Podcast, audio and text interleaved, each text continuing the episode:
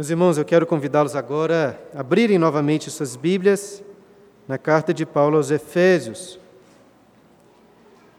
capítulo 2. Hoje vamos continuar expondo essa carta, capítulo 2, versículo 13 até o versículo 15.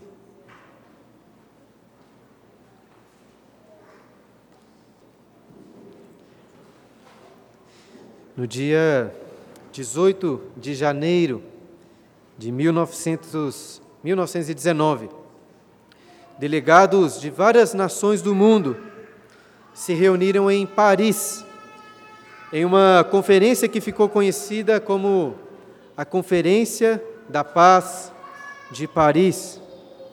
Era o fim da Primeira Guerra Mundial, que até então poderia ser considerada apenas como a Grande Guerra.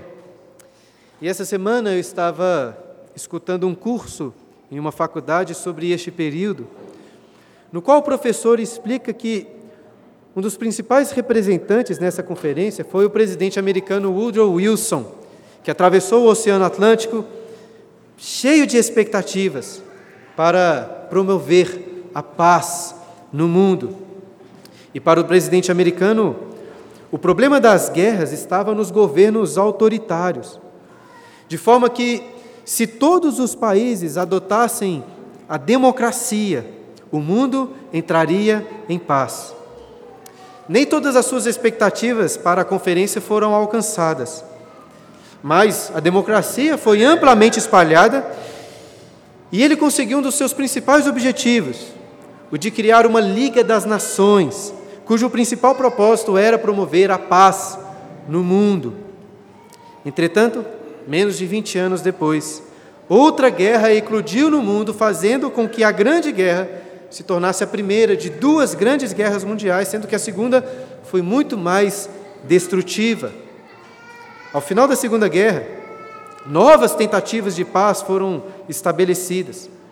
E no lugar da Liga das Nações, outra organização foi criada, é uma organização que vocês devem certamente já ter ouvido falar. A Organização das Nações Unidas, cujo principal objetivo era e ainda é de promover a paz entre todos os povos e nações.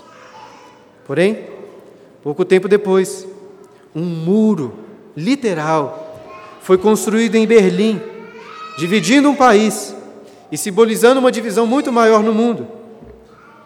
E hoje, quase 80 anos se passaram desde a fundação da ONU, e vocês podem julgar por si mesmos se o mundo está em paz. Para mim é, é evidente que não. A história humana, seja entre nações, seja entre familiares, é marcada pela inimizade, começando lá no jardim do Éden, quando o primeiro homem se afastou de Deus e da sua própria mulher, com a maldição da serpente que seria inimigo do descendente da mulher e depois com Caim, que assassinou o seu próprio irmão. O escritor Charles Darwin escreveu um livro que ficou muito conhecido sobre a origem das espécies. E o que não é tão conhecido assim é a continuação do título desse livro, sobre a origem das espécies por meio da seleção natural ou a preservação das raças favorecidas na luta pela vida.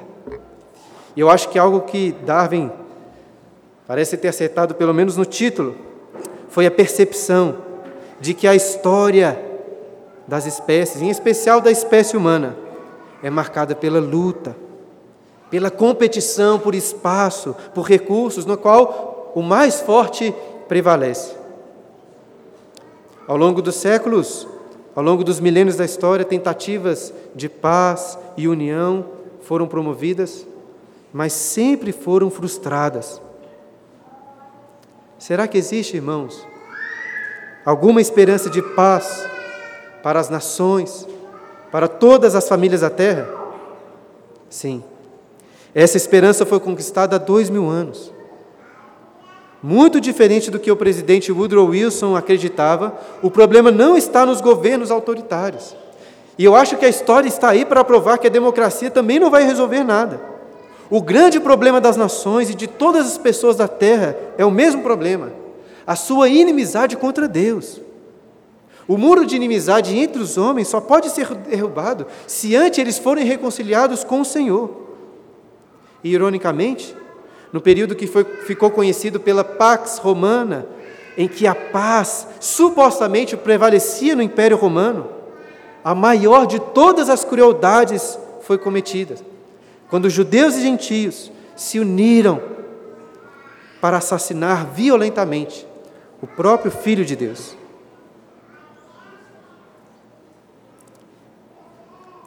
Irmãos, a inimizade entre Deus e os homens não poderia ser maior. Porém, nesse grande ato de inimizade naquela cruz, a própria inimizade foi abolida, porque com o seu sangue, Cristo conquistou a paz dos homens com Deus e, consequentemente, a paz dos homens com os homens, entre judeus e gentios e entre todos os povos da terra. E creio que essa é a essência do ensinamento de Paulo nos versículos que vamos meditar hoje. Eu gostaria de lê-los novamente, capítulo 2, versículos 13 a 15. Mas agora, em Cristo Jesus, vós que antes estáveis longe, fostes aproximados pelo sangue de Cristo, porque Ele é a nossa paz, o qual de ambos fez um. E tendo derribado a parede de separação que estava no meio, a inimizade, aboliu na sua carne a lei dos mandamentos na forma de ordenanças, para que dos dois criasse em si mesmo um novo homem, fazendo a paz.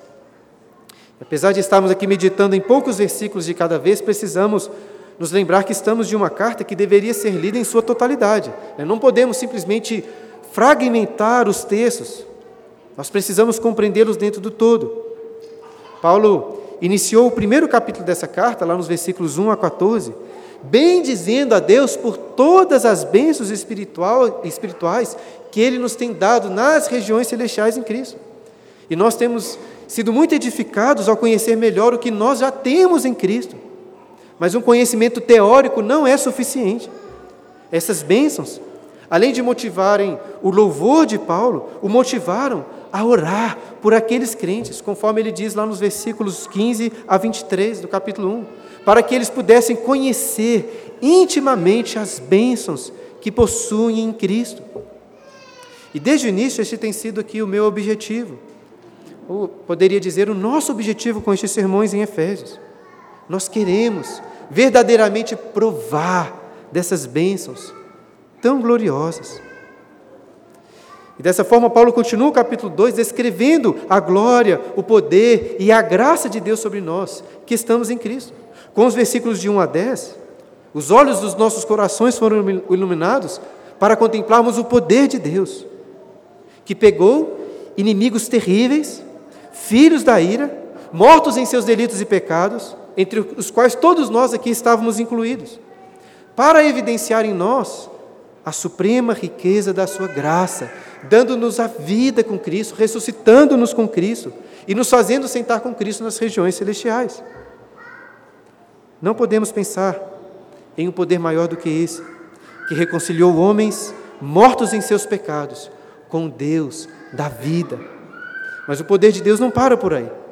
Porque em Cristo ele não só reconciliou inimigos consigo mesmo, mas reconciliou esses inimigos entre si, formando um único corpo, formando uma igreja.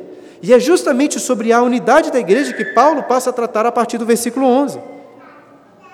Nestes versículos, Paulo, um judeu, se dirige especialmente aos cristãos que eram gentios. E caso alguém aqui não se lembre, os judeus cristãos são aqueles que fazem parte do povo de Israel e que creram em Jesus, enquanto os gentios cristãos são as pessoas de todos os outros povos, né? incluindo nós, brasileiros, que creram em Jesus.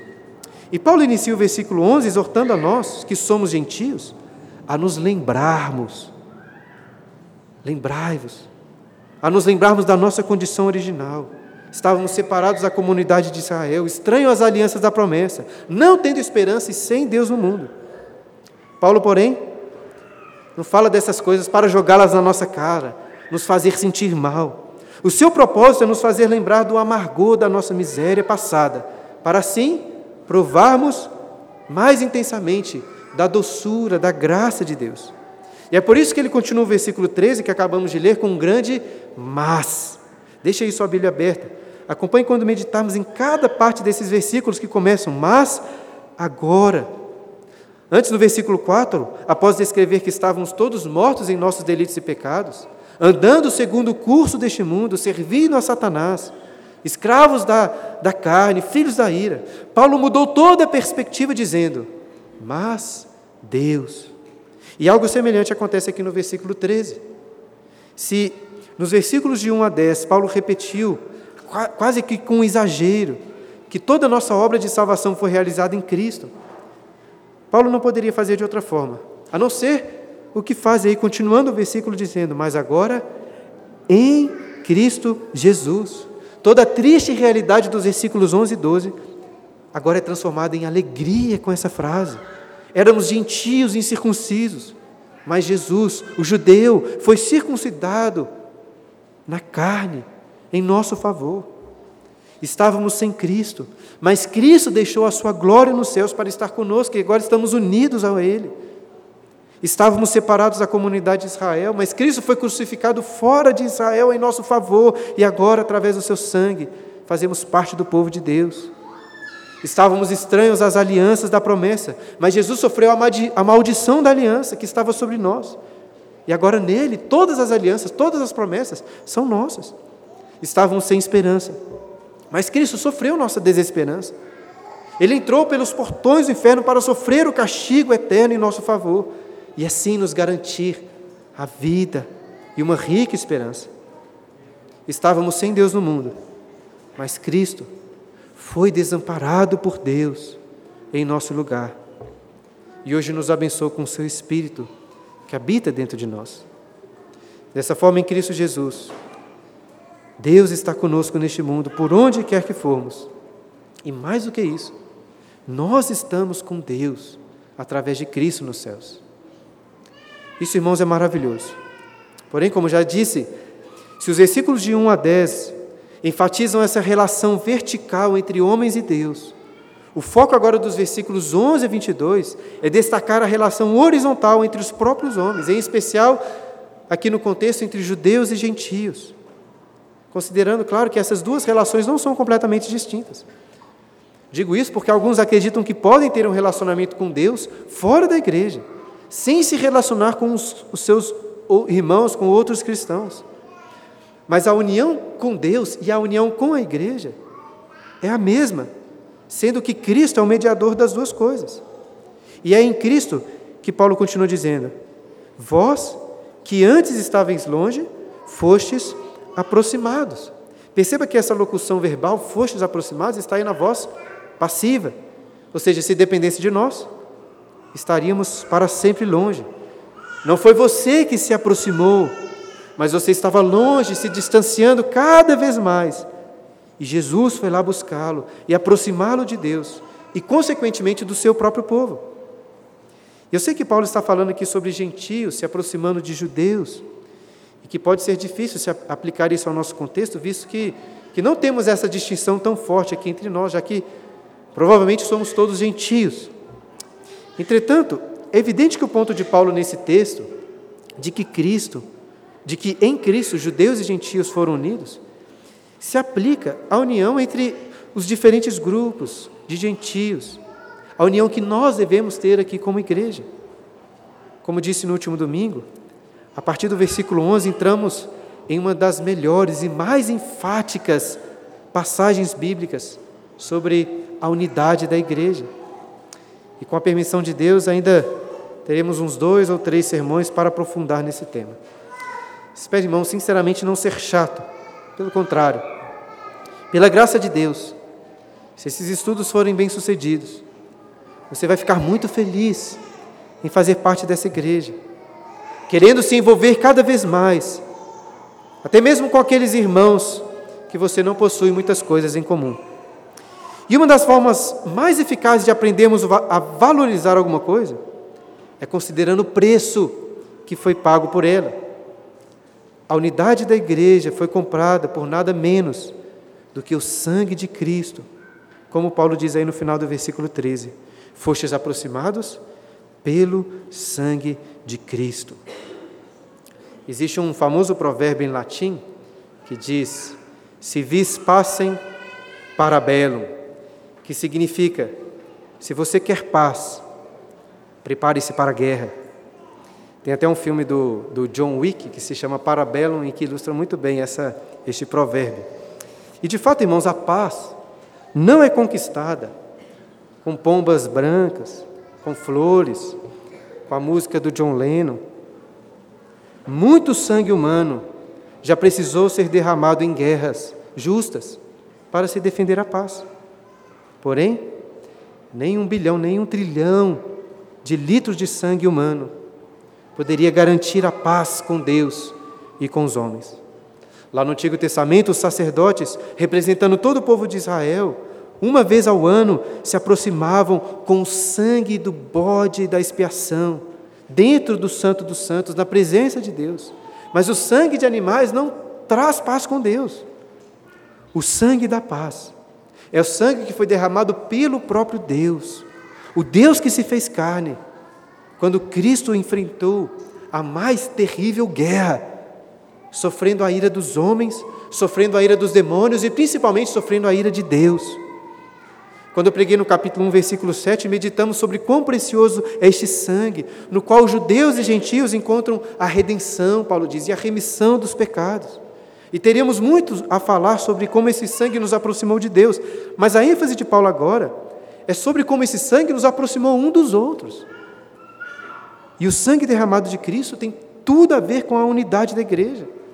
Como eu disse no domingo passado, aborrecimentos, inimizades só existem na igreja porque, porque você e eu, ao invés de apontar para nós mesmos, reconhecendo assim, eu sou, eu sou o problema, você aponta para o outro e diz, ele, ele é o problema. Mas quando nós olhamos para o sangue de Cristo, não tem outro jeito a não ser reconhecer, eu, eu sou pecador, eu sou o problema. Eu sou tão pecador que só o sangue do Deus homem poderia me salvar. Eu preciso repetir e enfatizar essas coisas para que, quando vier no seu coração qualquer chateação, qualquer aborrecimento de inimizade contra o seu irmão em Cristo, você se lembre, lembre-se do sangue que foi derramado, aproximando vocês dois. E Paulo continua o versículo 14 explicando como o sangue de Cristo nos, nos aproximou, dizendo: Porque Ele é a nossa paz. John Lennon compôs uma música muito famosa chamada Imagine, conhecida por muitos até como o hino da paz, na qual ele canta assim: Imagine todas as pessoas vivendo a vida em paz. E a música deixa muito claro que ele acreditava que deveria acontecer para que esse sonho de paz se tornasse verdadeiro. O que? Não existir mais céu, nem inferno, nem países, nem religiões, nem posses, nenhum motivo para matar ou morrer. Mas a paz não é uma, um sonho, a paz não é uma música, a paz não é um mundo compartilhado por todos. A paz é uma pessoa. Desde o início eu tenho falado muito sobre a paz, porque esse claramente é um dos assuntos principais destes versículos.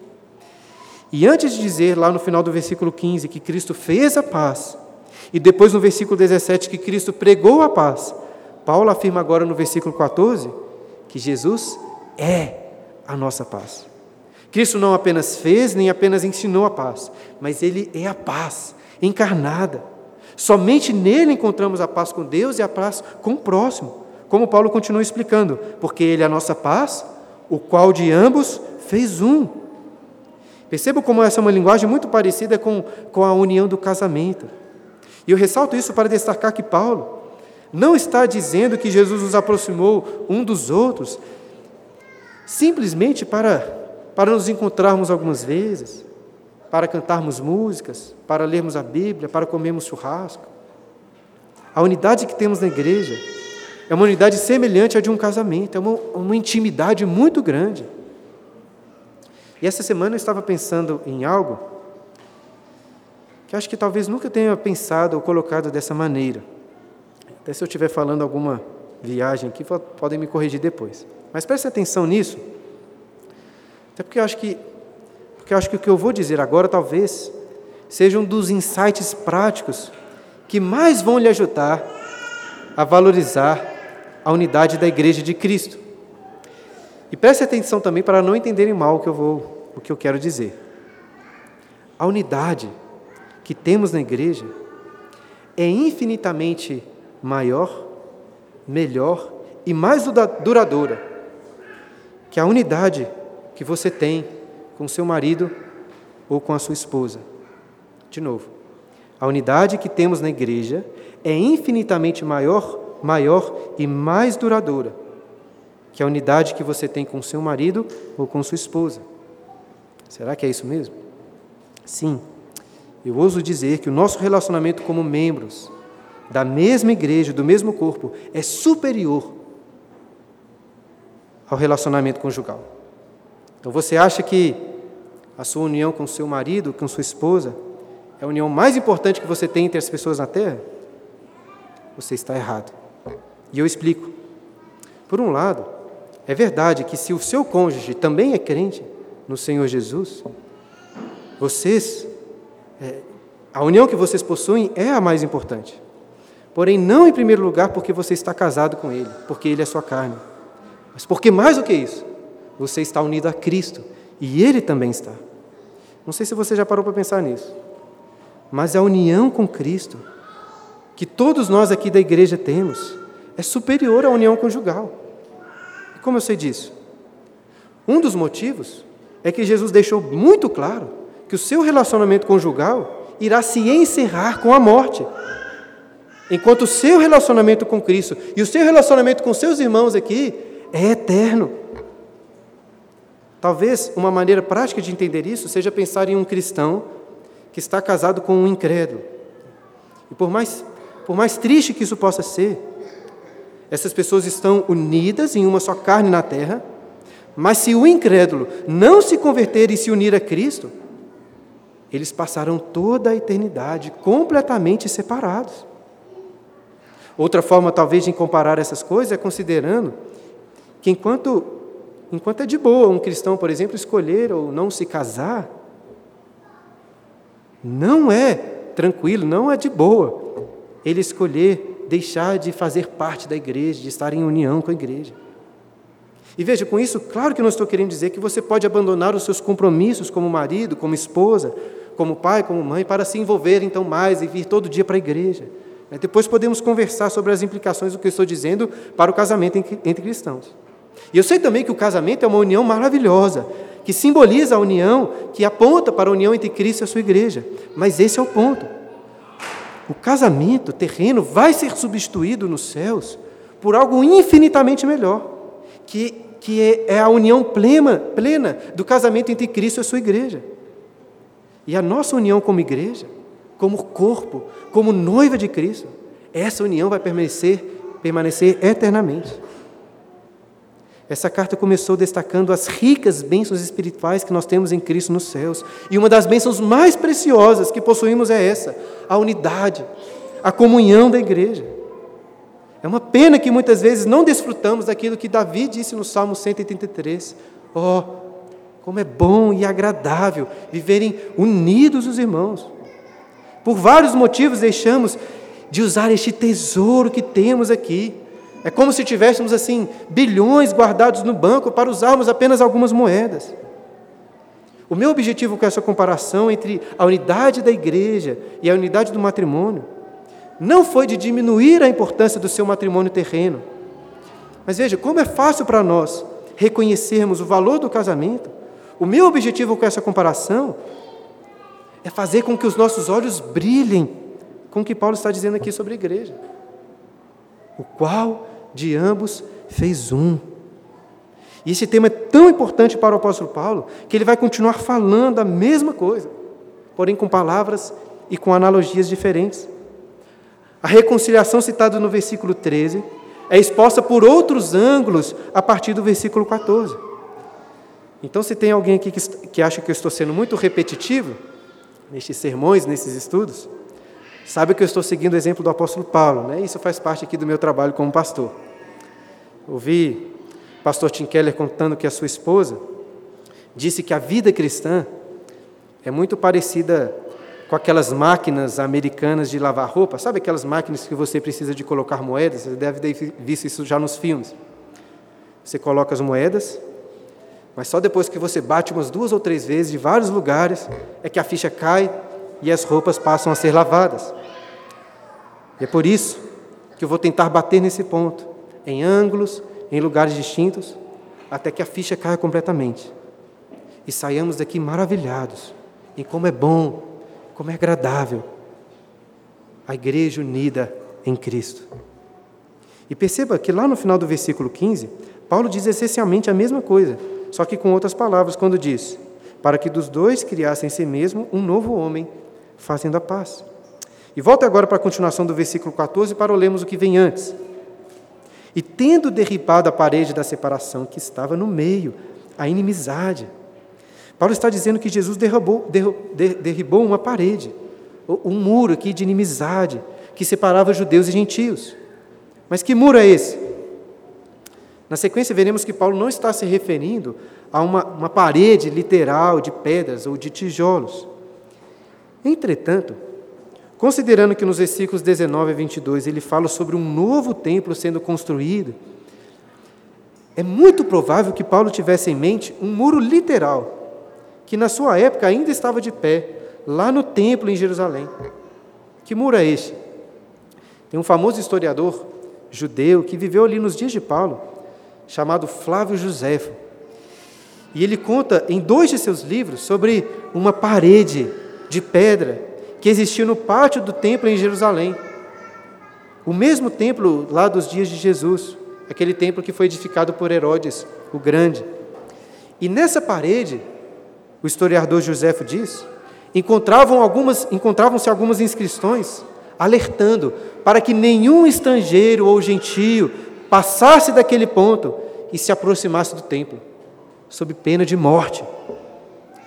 Em 1871, uma, uma tábua de calcário branco foi descoberta pelos arqueólogos naquela região do templo. E se você algum dia for a, ao museu em Istambul, você poderá ver essa placa na qual está escrito: Nenhum estrangeiro, estrangeiro poderá passar além da barreira e do recinto ao redor do templo. Quem for achado assim fazendo, terá de culpar a si mesmo pela sua morte, que se seguirá. O apóstolo Paulo conhecia muito bem essa divisão. Nós lemos lá em Atos capítulo 21, no versículo 27, que um grupo de judeus furiosos agarraram o apóstolo Paulo, o acusando de terem levado um gentio para o templo. E coincidentemente ou não, esse gentio era Trófimo, um crente da cidade de Éfeso. Contudo, apesar de Paulo provavelmente estar pensando também naquela parede do templo, ele não pode estar se referindo diretamente a ela quando ele escreveu essa carta. Por quê? Porque ela ainda estava de pé naquele período. E ele disse que Jesus derribou essa parede. E essa parede é chamada de inimizade. A que Paulo se refere então? Quando Jesus, quando diz que Jesus derribou essa parede de inimizade. Ele explica melhor no versículo 15, dizendo: Olha aí, tendo derribado essa parede, Jesus aboliu na sua carne a lei dos mandamentos na forma de ordenanças. Precisamos analisar com calma o que Paulo está dizendo aqui. Em primeiro lugar, não podemos nos esquecer do que lemos antes. Porque a derribada da parede de inimizade é agora a abolição da lei dos mandamentos na forma de ordenanças. E Paulo diz que Jesus fez isso na sua carne. O que isso significa? No versículo 11, por duas vezes, Paulo fala da carne, para se referir à circuncisão dos judeus na carne, ou seja, no seu corpo, e à incircuncisão dos gentios na carne. E creio que o ponto de Paulo é enfatizar que, que a inimizade foi abolida e a união foi conquistada através do corpo, da carne de Cristo, do Verbo, como cantamos aqui, que se fez carne e tabernaculou entre nós. Porque Jesus é o novo tabernáculo, o novo templo, sem qualquer parede de divisão, no qual judeus e gentios estão unidos. E curiosamente, a marca externa da circuncisão na carne, que era realizada no órgão sexual masculino, dentre outras coisas, apontava para a semente prometida da mulher, lá em Gênesis capítulo 3, versículo 15. Imagino que você deve se lembrar desse texto, Mas se não lembra, eu lembro, porque é um versículo que também fala sobre a inimizade. Quando Deus disse à serpente: Porém, inimizade entre ti e a mulher, entre a sua descendência e o seu descendente. Este te ferirá a cabeça e tu lhe ferirás o calcanhar. Toda vez que um judeu era circuncidado na carne, ele estava apontando para o Deus que se fez carne, assumiu a inimizade contra Satanás esmagando sua cabeça. E mais importante, a circuncisão apontava para o Deus que se fez carne e assumiu a nossa inimizade que tínhamos para com o próprio Deus. Agora, o que talvez muitos judeus não esperavam era que o descendente prometido iria abolir também na sua carne a inimizade entre judeus e gentios. E essa inimizade estava relacionada ao que Paulo diz na sequência, olha aí. A lei dos mandamentos na forma de ordenanças. O que será que isso quer dizer? E como assim Paulo está dizendo que Jesus aboliu a lei? O próprio Cristo disse lá no Sermão do Monte que não veio para revogar a lei, mas para cumpri-la. Além disso, é difícil entender essa construção de frase, porque geralmente pensamos em lei em mandamentos, em ordenanças, como se referindo à mesma coisa. E por um lado, me parece que Paulo usa de todos esses termos para se referir à totalidade da lei de Deus. E eu ressalto isso porque é muito comum ouvir pregadores simplesmente assumindo que Paulo aqui não está falando da lei moral, ele não está falando dos dez mandamentos, aqueles que ainda devemos cumprir, como não matarás, não adulterarás. Ele está falando apenas da lei cerimonial, ou seja, daqueles costumes exigidos dos judeus e que os distinguiam de outros povos. De fato, eu acho que essa é a ênfase central do texto. No entanto, acredito que existe um sentido no qual Jesus aboliu toda a lei, até mesmo a lei moral, até dos, dos Dez Mandamentos. Em qual sentido? no sentido daquilo que Paulo vai dizer no versículo 16, quando afirma que Jesus nos reconciliou com Deus. Para alguém ter comunhão com Deus, é necessário que se cumpra toda a sua lei, todos os dez mandamentos. O problema é que nenhum de nós consegue fazer isso. Jesus, porém, ao cumprir toda a lei em nosso favor, aboliu este caminho da lei e abriu o caminho da graça. Em outras palavras, em Cristo, Somos reconciliados por Deus mediante a graça, pela graça, mediante a fé. Nós não somos reconciliados por obras da lei. E ao sermos reconciliados com Deus, somos reconciliados também com nossos irmãos, sendo eles judeus ou gentios. Portanto, é nesse sentido que eu acredito que Paulo está dizendo que Jesus tem abolido toda a lei, inclusive a lei, a lei moral.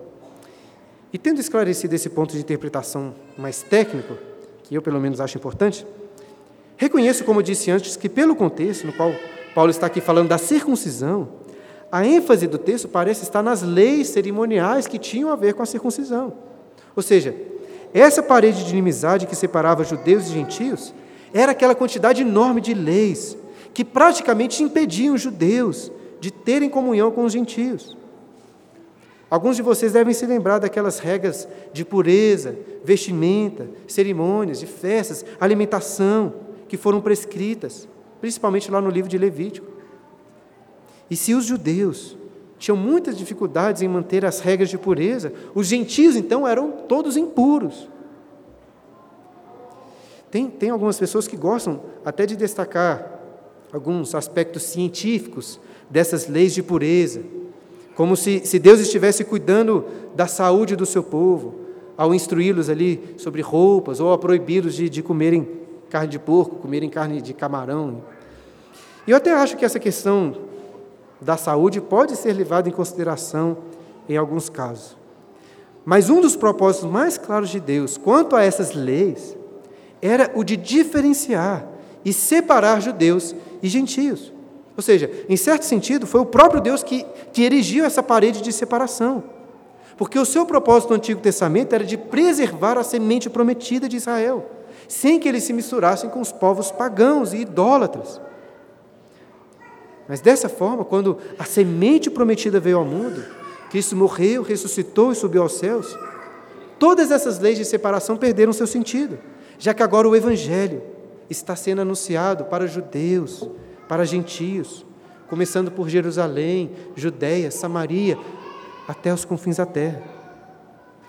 O apóstolo Pedro, quando entrou na casa de um gentio chamado Cornélio, resumiu muito bem essa realidade que estou explicando aqui, com as seguintes palavras. Em Atos capítulo 10, versículo 28, ele disse: Vós bem sabeis que é proibido a um judeu ajuntar-se ou mesmo aproximar-se de alguém de outra raça mas Deus demonstrou que a nenhum homem considerasse comum ou imundo. Ou seja, agora Pedro podia comer bacon tranquilamente com Cornélio, com os gentios, porque a parede de inimizade daquelas leis foi, foi derribada. Mas como isso se aplica a nós? Afinal de contas, comer bacon, comer carne de porco, é algo tão natural. E muitos de nós nem sabem direito quais eram essas leis cerimoniais. Ainda assim, apesar dessas ordenanças da antiga aliança não serem motivo de divisão entre nós aqui, nós fazemos questão de levantar várias outras paredes de separação. Como os judeus legalistas, nós gostamos muito de moralizar as nossas diferenças. Como assim? Você olha para um irmão que pensa um pouco diferente, que tem costumes diferentes, que come comidas diferentes, que usa roupas diferentes, que educa os seus filhos de forma diferente, que vota em um político diferente. Ao invés de pensar, ele é diferente, você pensa, ele é pior, eu sou melhor, ele está errado. E assim, de forma invisível, você muitas vezes acaba criando uma parede de separação com seu irmão. Mas o sangue de Jesus explodiu todos esses muros e paredes. E Jesus não é uma criança né, que gosta apenas de destruir as coisas. Até porque destruir é muito fácil. Jesus não só derribou a parede e aboliu a lei das ordenanças, como no lugar. Criou algo muito melhor. É o que Paulo continua dizendo no versículo 15: para que dos dois criasse em si mesmo um novo homem. Unidade não significa uniformidade. Paulo está falando de duas pessoas distintas que em Cristo se tornam um. E a igreja é constituída de pessoas diferentes que foram unidas. Né? Tem gente aqui que gosta de cantar salmos de nebrinos, outros que gostam de hinos, outros de cânticos, mas todos aqui na igreja cantam a mesma música. Existem diferenças. Tem pessoas que talvez na nossa igreja vão tomar vinho na hora da ceia, tomar suco na hora da ceia, mas vão participar da mesma ceia. Por quê? Porque ambos foram redimidos pelo sangue de Cristo, que é apontado nestes elementos, naquele, nesse cálice. E eu acredito que até no céu nós vamos ter as nossas diferenças. Eu aposto o que você quiser, que no céu vão ter pessoas com gostos, com costumes, com roupas, com comportamentos distintos. Porque nós servimos a um Deus que ama a unidade na diversidade. Até porque, na sua própria essência, Ele é o único Deus que existe em três pessoas distintas. E essa diversidade não é motivo de inimizade, elas promovem a unidade. Se o primeiro homem, Adão, trouxe inimizade com Deus e com os homens, Cristo, em si mesmo, criou um novo homem, uma nova humanidade, um novo Adão. Muitas vezes a gente fala da igreja sendo o Israel de Deus, mas é até mais do que isso. No Antigo Testamento, os gentios que se convertiam tinham que se tornar israelitas. Mas Paulo está falando agora de uma nova humanidade em Jesus. Até porque os judeus, ainda que tivessem as promessas da aliança, também estavam muito distantes e afastados do Senhor. Ninguém, nenhum dos judeus podia entrar no Santo dos Santos, exceto um sacerdote uma vez ao ano. E aquele tempo era apenas um símbolo da presença de Deus. Foi apenas em Cristo que judeus e gentios se aproximaram verdadeiramente de Deus e, consequentemente, uns dos outros. As distinções foram todas deixadas e agora judeus e gentios, ricos e pobres, chefes e servos, ricos e pobres, pretos e brancos, mineiros, cariocas, todos são um em Cristo Jesus aquele que derribou todas as paredes de separação, fazendo a paz. E assim que Paulo encerra o versículo 15: fazendo a paz. Como tenho falado bastante aqui sobre guerra, sobre inimizade, é possível que por paz você esteja pensando apenas em ausência de conflitos. Paz é isso, mas não é apenas isso. Por exemplo, a paz que você tem com Deus não diz respeito apenas à, inimizade que foi abolida, mas ao fato de que agora você está em um relacionamento íntimo com o Senhor. Deus não apenas perdoou seus pecados, aboliu a inimizade, como levou para morar junto com Ele. Em muitos casos, nós não temos conflitos com as pessoas simplesmente porque não temos qualquer tipo de relacionamento com elas. É, talvez algum de vocês esteja pensando que, que essas coisas aqui sobre inimizade, sobre aborrecimentos, não se aplicam tanto a você, já que você nunca teve qualquer aborrecimento ou chateação com alguma pessoa aqui da igreja. Né? Você é uma pessoa da paz. Se você nunca teve qualquer problema aqui, ótimo. Mas se esse é o caso mesmo, eu diria que é muito provável que você não esteja se envolvendo o suficiente. Passe a se envolver mais com seus irmãos aqui na igreja. Passe a chamá-los na sua casa, passar tempo com eles. Você vai ver conflitos, dificuldades aparecendo. É claro que nós devemos evitar os conflitos. Mas eu diria que nem esse é o maior nosso, nosso maior desafio. O desafio da igreja é ser um lugar de reconciliação, de pessoas que ofendem, de pessoas que são ofendidas, mas que rapidamente se lembram do sangue de Cristo, que as reconciliou com Deus, e assim buscam a reconciliação umas com as outras. Um conflito que eu tive preparando esse sermão foi pensar o seguinte: será? Será que eu estou conseguindo realmente explicar a importância da unidade da igreja? E este é um conflito porque nós, pregadores, muitas vezes gastamos tempo falando de coisas que são, que são pouco relevantes. Mas eu tenho certeza que este assunto aqui é essencial. Até porque, irmãos, um dos erros mais comuns, um dos erros mais tristes na igreja, tem a ver com a falta de unidade. Em Cristo Jesus, fomos unidos em uma nova humanidade, mas estamos sempre edificando paredes de separação e nos dividindo. Eu vi, a, eu vi uma, uma história de um bispo que resume muito bem essa realidade. Este bispo estava lá na Austrália, dirigindo um ônibus cheio de garotos brancos e de garotos aborígenes, de cor negra. E esses garotos estavam sempre brigando e se dividindo por causa da cor deles. E num dia, irritado com estes conflitos, este bispo parou o ônibus e mandou todo mundo descer. E então, ele perguntou primeiro a cada um daqueles meninos brancos: qual é a sua cor? Eles disseram: Nós somos brancos, eu sou branco. Ele respondeu assim: Não, você é verde. Todas as pessoas no meu ônibus são verdes. E você só pode entrar de novo se você disser isso. Disser isso. Eu sou verde. Aí depois ele fez o mesmo com todos os garotos negros, de forma que todos voltaram para o ônibus, ônibus dizendo: Eu sou verde.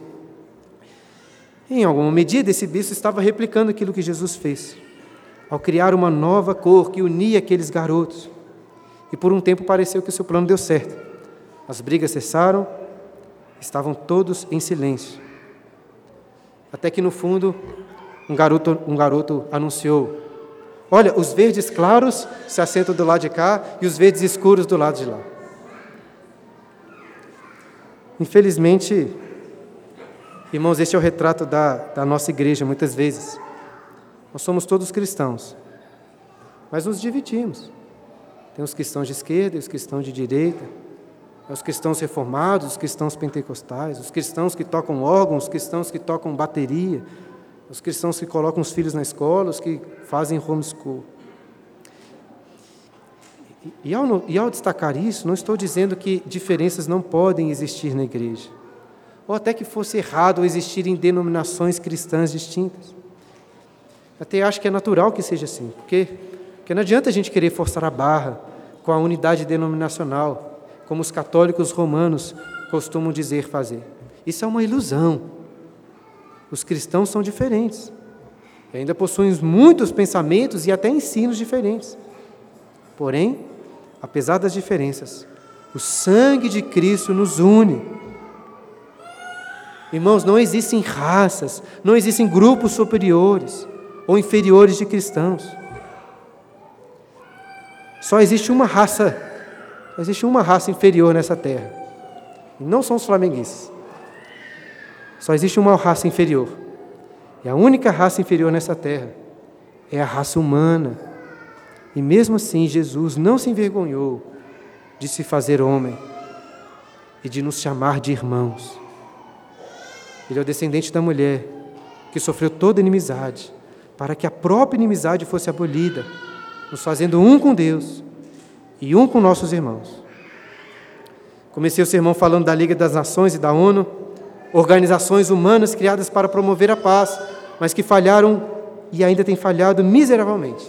É só você olhar nos noticiários. Mas criticar os outros é muito fácil. O que dizer sobre nós? Nós temos paz. Nós vivemos em união. Jesus derramou sangue pela nossa unidade. Então imagine o quão dolorido, quão triste deve ser para ele olhar para os conflitos, as brigas e as divisões que possuímos. Irmãos, que essas meditações sobre a unidade da igreja nos levem ao arrependimento e que possamos quebrar toda e qualquer barreira de separação que existe entre nós. Eu não quero sonhar como John Lennon, imaginando todas as pessoas vivendo em paz. Mas eu sonho e eu oro pela nossa igreja, que a igreja peregrinos não seja uma igreja melhor do que as outras, porque nós vamos sempre nos lembrar com o amargor dos nossos pecados, da nossa miséria, para provarmos a doçura da graça de Deus. Nós não temos nada melhor do que ninguém, nós temos apenas a graça. E assim, que o nosso testemunho para o mundo seja que o pessoal aqui da igreja Peregrinos tem muitos problemas, estão cheios de pecados, mas eles estão unidos. E que quando você chega perto deles, não importa se você está casado ou não está casado, não importa quantos filhos você tem ou se nem tenha filhos, não importa quanto dinheiro você tem na sua conta, não importa quais são as suas roupas, nem mesmo importa se você é uma pessoa meio chata. Porque se você é um crente no Senhor Jesus Cristo, você é bem-vindo ali, você se sente em casa, aceito.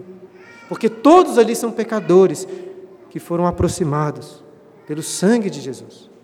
Porque Ele é a nossa paz. Vamos orar?